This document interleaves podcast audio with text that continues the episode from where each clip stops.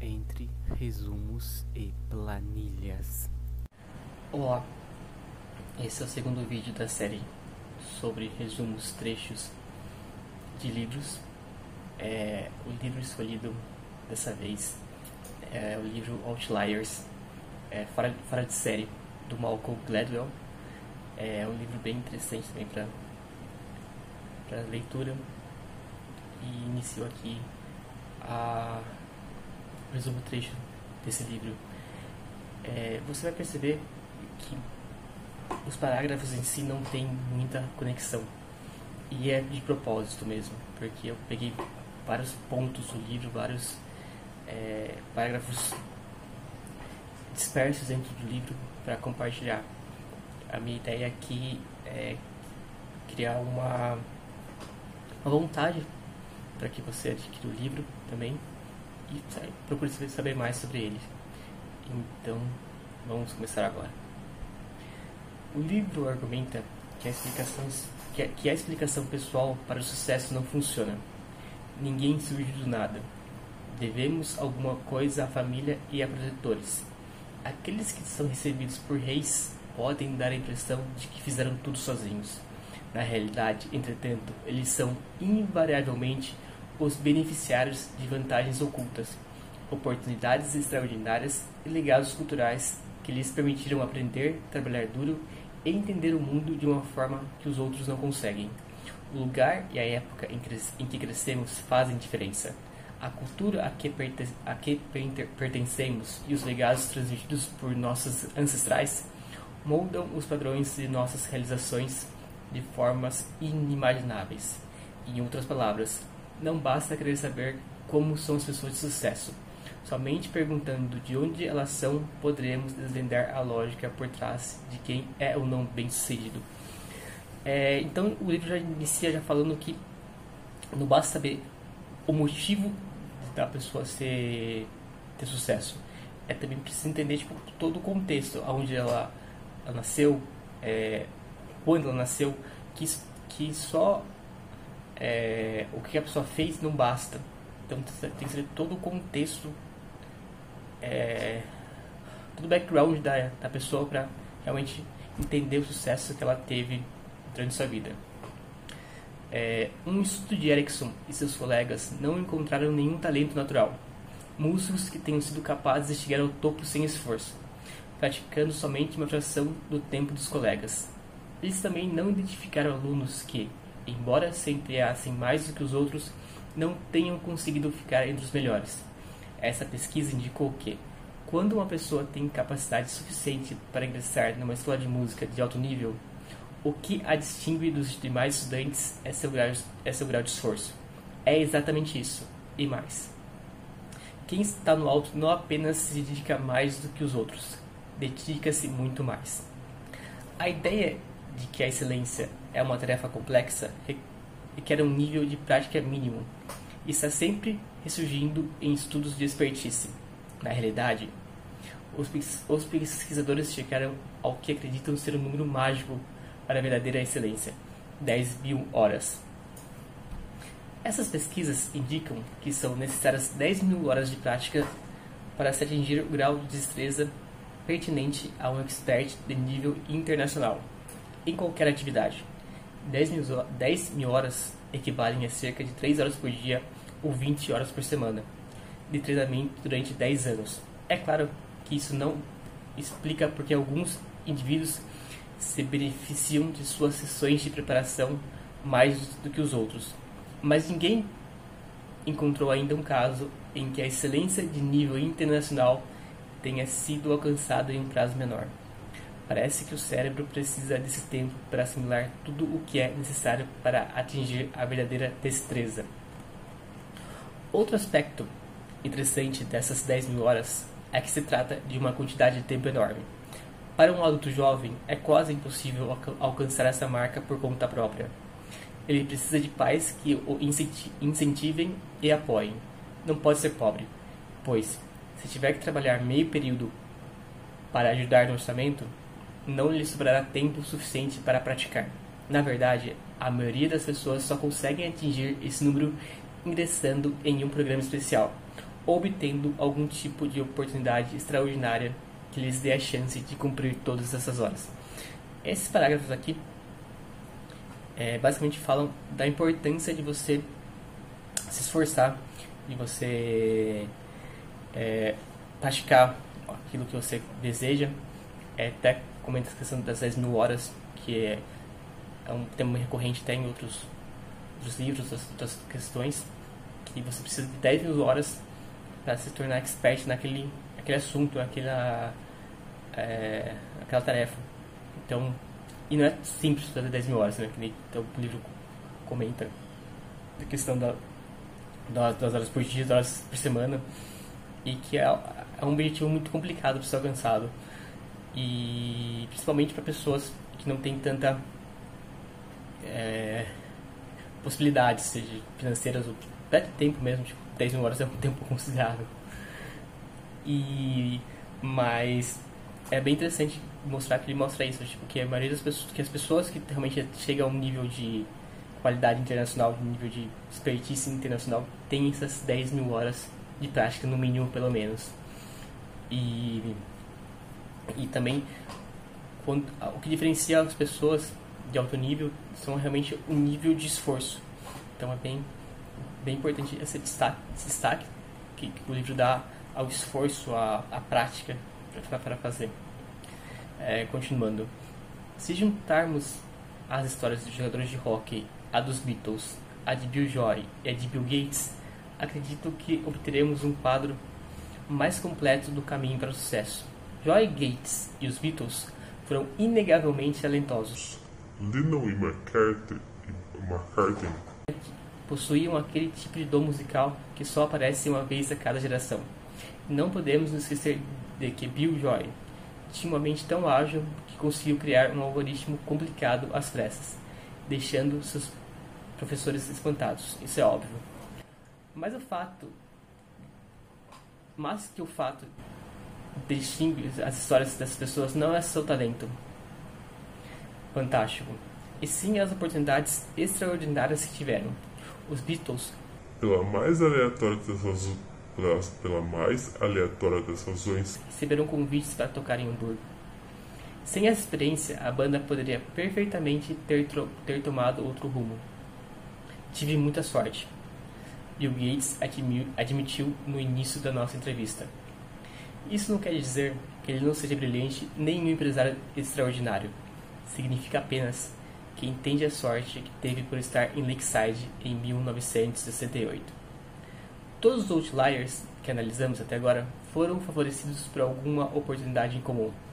Golpes de sorte não costumam ser exceção entre bilionários de software, celebridades do rock e astros do esporte. Pelo contrário, parecem construir a regra. Saber o QI de um rapaz pouco importa quando, está, quando se está diante de uma grande quantidade de rapazes inteligentes. Isso é uma frase bem interessante. Então, é, quando você junta muita gente inteligente, a, a importância do QI acaba sendo minimizada dentro dessa grande massa, massa de pessoas. É, onde está a imaginação de Florence? Ele, ele identificou as aplicações mais comuns e funcionais de tijolos e cobertores e simplesmente parou. O fato de que seu QI é superior ao de Paul não representa nada, pois dois estudantes estão acima do limite. O que importa é que a mente de Paul consegue, consegue saltar da imagística violenta para o sexo e depois para as pessoas se atirando de prédios, sem perder nada. E a de Florence não, e a de Florence não faz isso. Quais desses dois alunos você, você considera mais capacitado para o tipo de trabalho brilhante e imaginativo que conquista prêmios Nobel?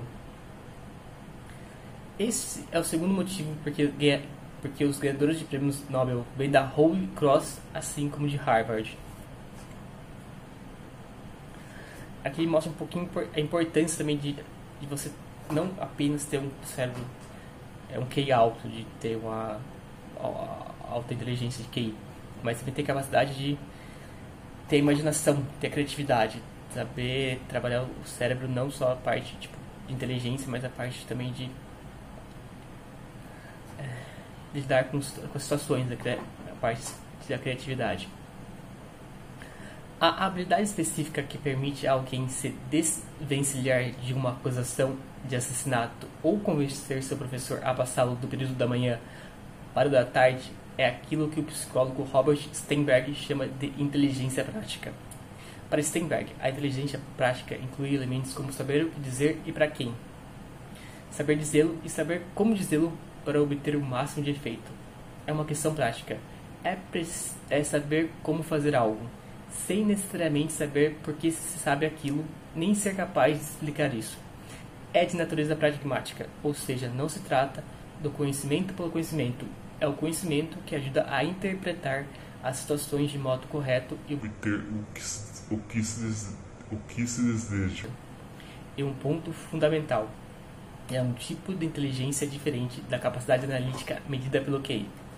Usando o termo técnico, a inteligência geral e a inteligência prática são ortogonais.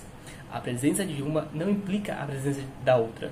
Uma pessoa pode ter muita inteligência analítica e pouquíssima inteligência prática, assim como pode ser rica em inteligência prática e pobre em, em, em inteligência analítica. Ou como no caso afortunado de alguém como Robert Oppenheimer, pode ter as duas.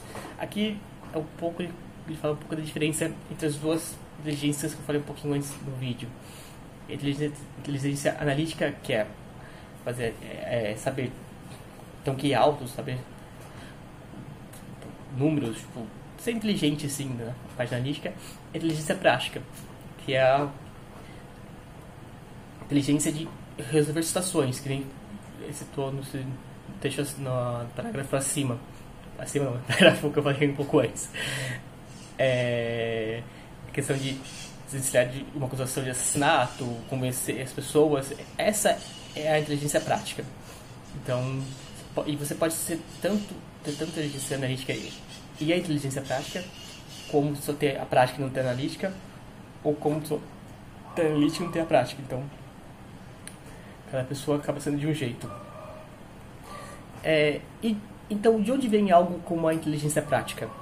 Conhecemos a, Conhecemos a origem da inteligência analítica. É algo que, ao menos em parte, está nos genes. Chris Langan começou a falar aos seis meses. Com três anos, aprendeu sozinho a ler. Ele nasceu inteligente. O QI é um indicador, em grande medida, de habilidade inata. Mas a destreza social é, é, é construída por conhecimento. É um conjunto de capacidades que precisam ser aprendidas. Elas têm origem em algum lugar e é no ambiente familiar que parecemos desenvolver essas atitudes e aptidões. Laurel chama o estilo dos pais de classe média de cultivo orquestrado. É uma tentativa de promover e avaliar os talentos, as opiniões e as habilidades de uma criança, de forma ativa. Os pais de baixa renda, por sua vez, tendem a seguir a estratégia realização do crescimento natural. Eles assumem sua responsabilidade de cuidar dos filhos, mas deixando-os crescer e se desenvolver por conta própria. Aqui ele fala muito da questão de família de classe média, classe AP, principalmente aqui no Brasil, apesar de ser um livro americano, é, onde quem tem é, oportunidade, tipo, quando criança, vai fazer curso, vai fazer curso de inglês, vai fazer curso de música, vai fazer curso de balé. Então, é, é os pais tentam colocar os filhos em cursos e é, promover seus talentos. É, faz com que as crianças tenham várias tarefas ao longo do dia. Já uma criança que tenha um pais mais é, simples não tem tanta oportunidade de fazer cursos fora, então geralmente só, só vai ter só vai ter escola ou alguma outra coisa alguma outra coisa e ele vai se moldar mais naturalmente a criança. A criança mesmo vai se moldar para ele vai se desenvolver por conta própria, como o próprio livro diz. Laurel enfatiza que um estilo não é melhor do que o outro em termos morais. Na verdade, teve a impressão de as crianças mais, prove, mais pobres muitas vezes se comportavam melhor, além de serem menos choronas mais criativas na utilização de seu próprio tempo e mais independentes. No entanto, em termos práticos, o cultivo orquestrado apresenta grandes vantagens. A criança de classe média, com sua agenda sobrecarregada, está exposta a um conjunto de experiências em constante mudança. Ela aprende a, tra a trabalhar em equipe e a, enfrentar, e a enfrentar ambientes estruturados. É ensinada também a interagir de forma tranquila com adultos e a se manifestar quando necessário. Nas palavras de Laurel, a criança de classe média aprende o sentido de ter direito. Aqui ele fala muito, acho que é a visão muito americana, é, de que quando você tem é, esse cultivo orquestrado, a criança acaba aprendendo muito é, questão de como se comportar em ambientes já estruturados, como é, agir é, com adultos, com, é, com as pessoas mais velhas também. Entende muito essa questão de ter direito, os direitos que, os direitos que essa pessoa tem ao longo da vida. Já as crianças de classes mais pobres, elas aprendem a ser mais criativas, é, são mais dependentes e também mais menos choronas. Então, e também mostra que, que não que nenhum dos dois é, tem vantagem em questão moral e fala mais é, na questão de a prática que o cultivo orquestrado acaba tendo suas vantagens dentro do, da sociedade. É, Laurel argumenta que em grande parte isso tem a ver com as vantagens da classe social. Alex Williams se sai melhor do que Kate Brindle porque é mais rico e vai para uma escola melhor e vai para uma escola melhor. Mas também, e talvez ainda mais importante, porque o sentido de ter direito que lhe transmitiram é uma atitude perfeitamente adequada ao sucesso no mundo moderno. Chris Langham, por sua vez, teve apenas a desolação vivida em Bozeman, lar dominado por um padrasto raivoso e bêbado. Jack Langham fez isso com todos nós, disse Mark. Todos nós temos ressentimento da autoridade. Essa foi a lição que Langham recebeu na infância. Desconfie da autoridade, seja independente. Ele nunca teve pais que o ensinassem a se expressar a caminho do médico, a ponderar e argumentar com aqueles em posição de autoridade. Não aprendeu que possuía direitos. Descobriu desconfiança, distância e limitação. Isso pode parecer bobagem, mas é uma desvantagem significativa na hora de enfrentar o mundo que está fora de Bozeman. É, qual, qual foi a diferença entre os membros do grupo A e C? Terman averiguou todas as explicações possíveis. Examinou sua saúde física e mental, seus graus de masculinidade, feminilidade, feminilidade, seus hobbies e seus interesses vocacionais. Comparou as idades em que começaram a andar e falar investigou quais haviam sido precisamente seus QIs no ensino fundamental e no ensino médio. No fim, só um fator importou: o ambiente familiar. Aqui, esses dois últimos parágrafos mostram muita importância do ambiente familiar para crescimento do indivíduo. Quão, é, como isso impacta na, na criação e no, e, no e no desenvolvimento da pessoa.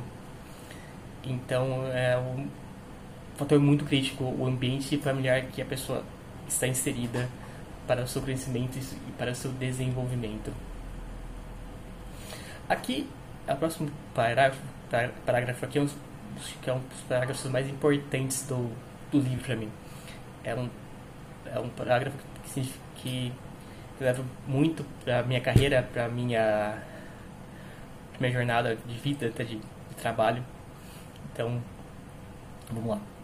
Esses três fatores, autonomia, complexidade e relação entre esforço e recompensa, são as qualidades que o trabalho precisa ter para ser significativo. Em última análise, não é quanto ganhamos que nos deixa satisfeito, e sim o fato de estarmos realizando uma atividade a que atribuímos importância. Se eu pedisse a você que escolhesse entre ser um funcionário de pedágio que ganhasse 300 mil por ano para ficar numa cabine todos os dias pelo resto da vida ou um arquiteto com uma renda anual de 150 mil, qual seria a opção?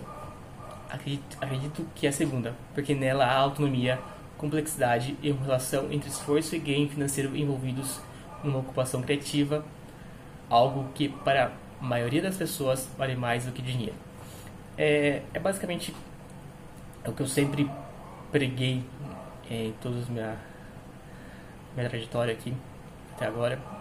É, estão, acho que o livro você resume muito bem o que eu senti, assim, é, na questão de carreira, na questão de tipo de trabalho. É, eu tinha essa visão, de, não com essas palavras de esses três pontos, autonomia, complexidade, relação entre esforço e recompensa, mas era basicamente isso que eu, que eu sempre busquei. E depois que eu li isso no livro, eu falei que, nossa, bate muito o que eu quero, tipo, eu quero ter autonomia, é, autonomia não, não de fazer o que você...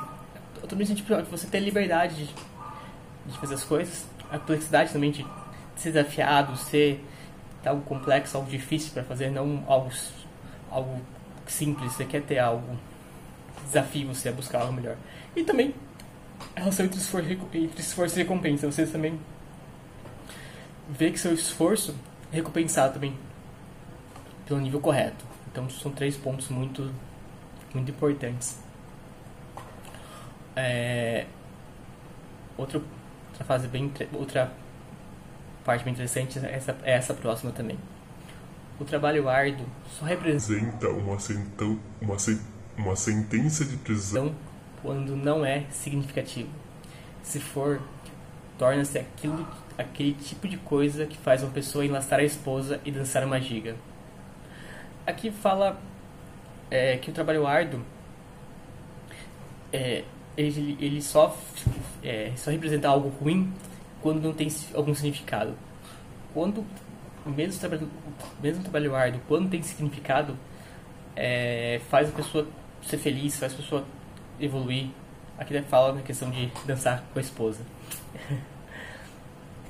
um ensinamento crucial para aqueles que almejam alcançar profissões de alto nível, como a de médico e advogados.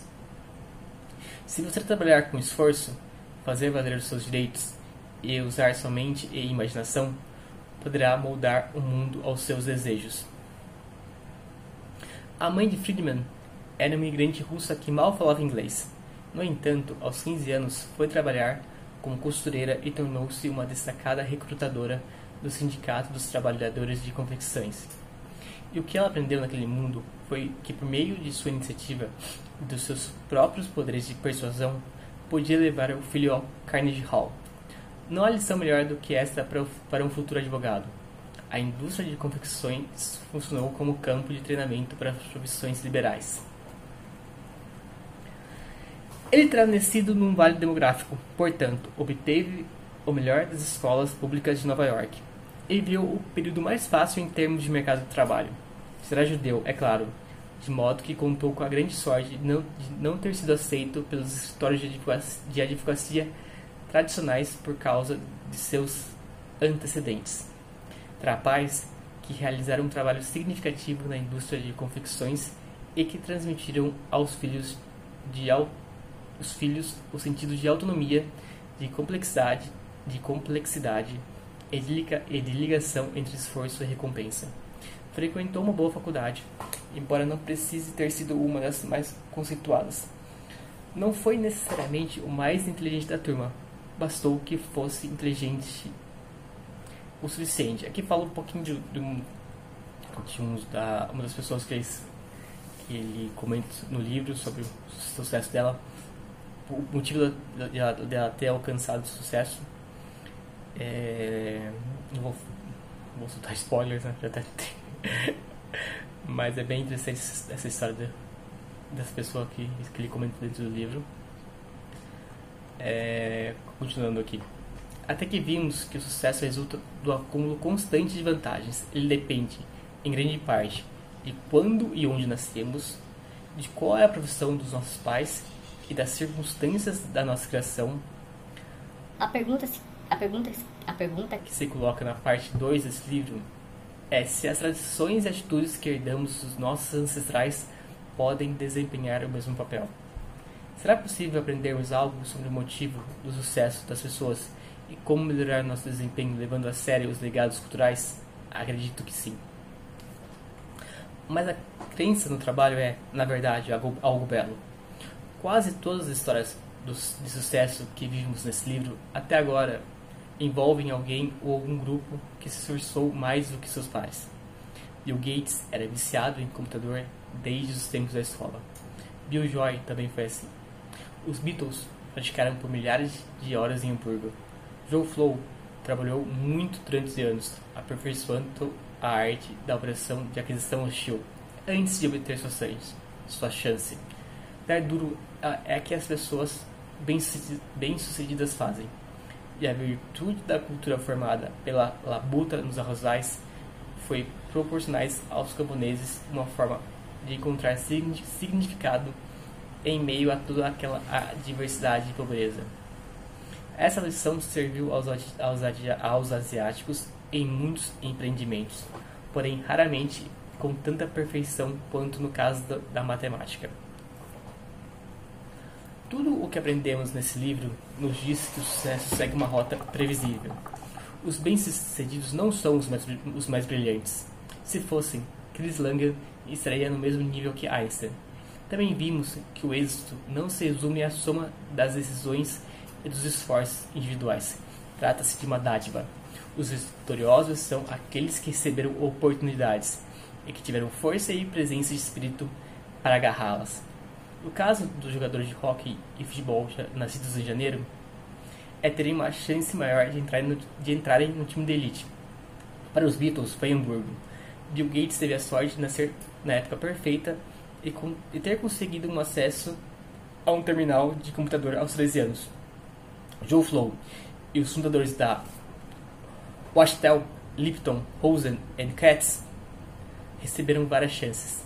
Nasceram na época certa tiveram os pais certos e a etnia certa, o que lhes permitiu adquirir experiências em aquisições X por 20 anos antes que o resto do mundo jurídico os alcançassem. E o que a Korean Air fez quando enfim reformulou as suas operações foi dar aos pilotos a oportunidade de escapar das limitações de seu legado cultural. Aqui, esses dois parágrafos resumem bem o que foi a, a ideia do livro que o êxito é, é o sucesso é um misto da, da oportunidade da pessoa ter tido uma oportunidade ter conseguido agarrar aquela oportunidade. Então não basta ter a oportunidade de não saber agarrar ou não basta querer agarrar algo e não ter nenhuma oportunidade. Então é, tem que ter um misto dos dois. E também é, fala também tipo que são esforço, a pessoa, a, o esforço que a pessoa tem que ter para conseguir o sucesso, para conseguir aquilo que deseja. É, fala também da importância do legado cultural também. E da família, do ambiente familiar, da época, que, da época que aquela pessoa nasceu, da chance que ela teve. Então é um livro bem interessante para entender o sucesso das pessoas. Agora a última parte do livro, é a última parte do resumo, é, é o último trecho. Marita não, Marita não necessita de uma escola novinha em folha, com instalações reluzentes e uma, imensidão de quadras de esportes. Ela não precisa de um laptop, de uma turma menor, de um professor com PhD, nem de um apartamento maior. Também não precisa de um QI mais elevado, nem de uma mente tão ágil quanto a de Chris Langer. Todas essas coisas seriam ótimas, é claro, mas nada atinge o ponto central da questão, Marita necessita apenas de uma chance, porque as pessoas em seu mundo raramente obtêm até mesmo uma única oportunidade de sucesso na vida. E veja a que lhe foi dada. Alguém levou um pouquinho dos arrozais para Sol, Sol, Sol Bronx e explicou a ela o, o milagre do trabalho significativo. Então, é, o que esse livro tenta mostrar também é que para você ter sucesso é, você tem que ter a oportunidade, é, ter e saber agarrar, e saber aproveitar elas. É, não oportunidades tipo, de dia a dia, são oportunidades muito específicas assim. São algo que acontecem na sua vida que são muito específicas, são muito é, relevantes. E você tem que ter, você tem que se esforçar, você tem que saber é, para poder aproveitar, aproveitar essas oportunidades. Então, é bem bem significativo. O livro é um livro bem que, que mostra a importância de, de você saber aproveitar as oportunidades que a vida te dá, trabalhar, se esforçar. Essa questão das 10 mil horas de você é, trabalhar naquilo que, acredita que, se, que você acredita ser sua habilidade é muito importante. É, chegar aqui ao fim do segundo resumo. É, espero que vocês tenham gostado. É, vou tentar fazer pelo menos um resumo a cada 10 dias, cada 15 dias, para continuar é, esse processo. E quem gostou, dá um like é, no canal e clique no sininho também para ativar as notificações. E para quem está ouvindo também podcasts, seja Spotify ou qualquer outro agregador de, de podcasts, também dá um follow e me segue também, seja em qual agregador que você estiver.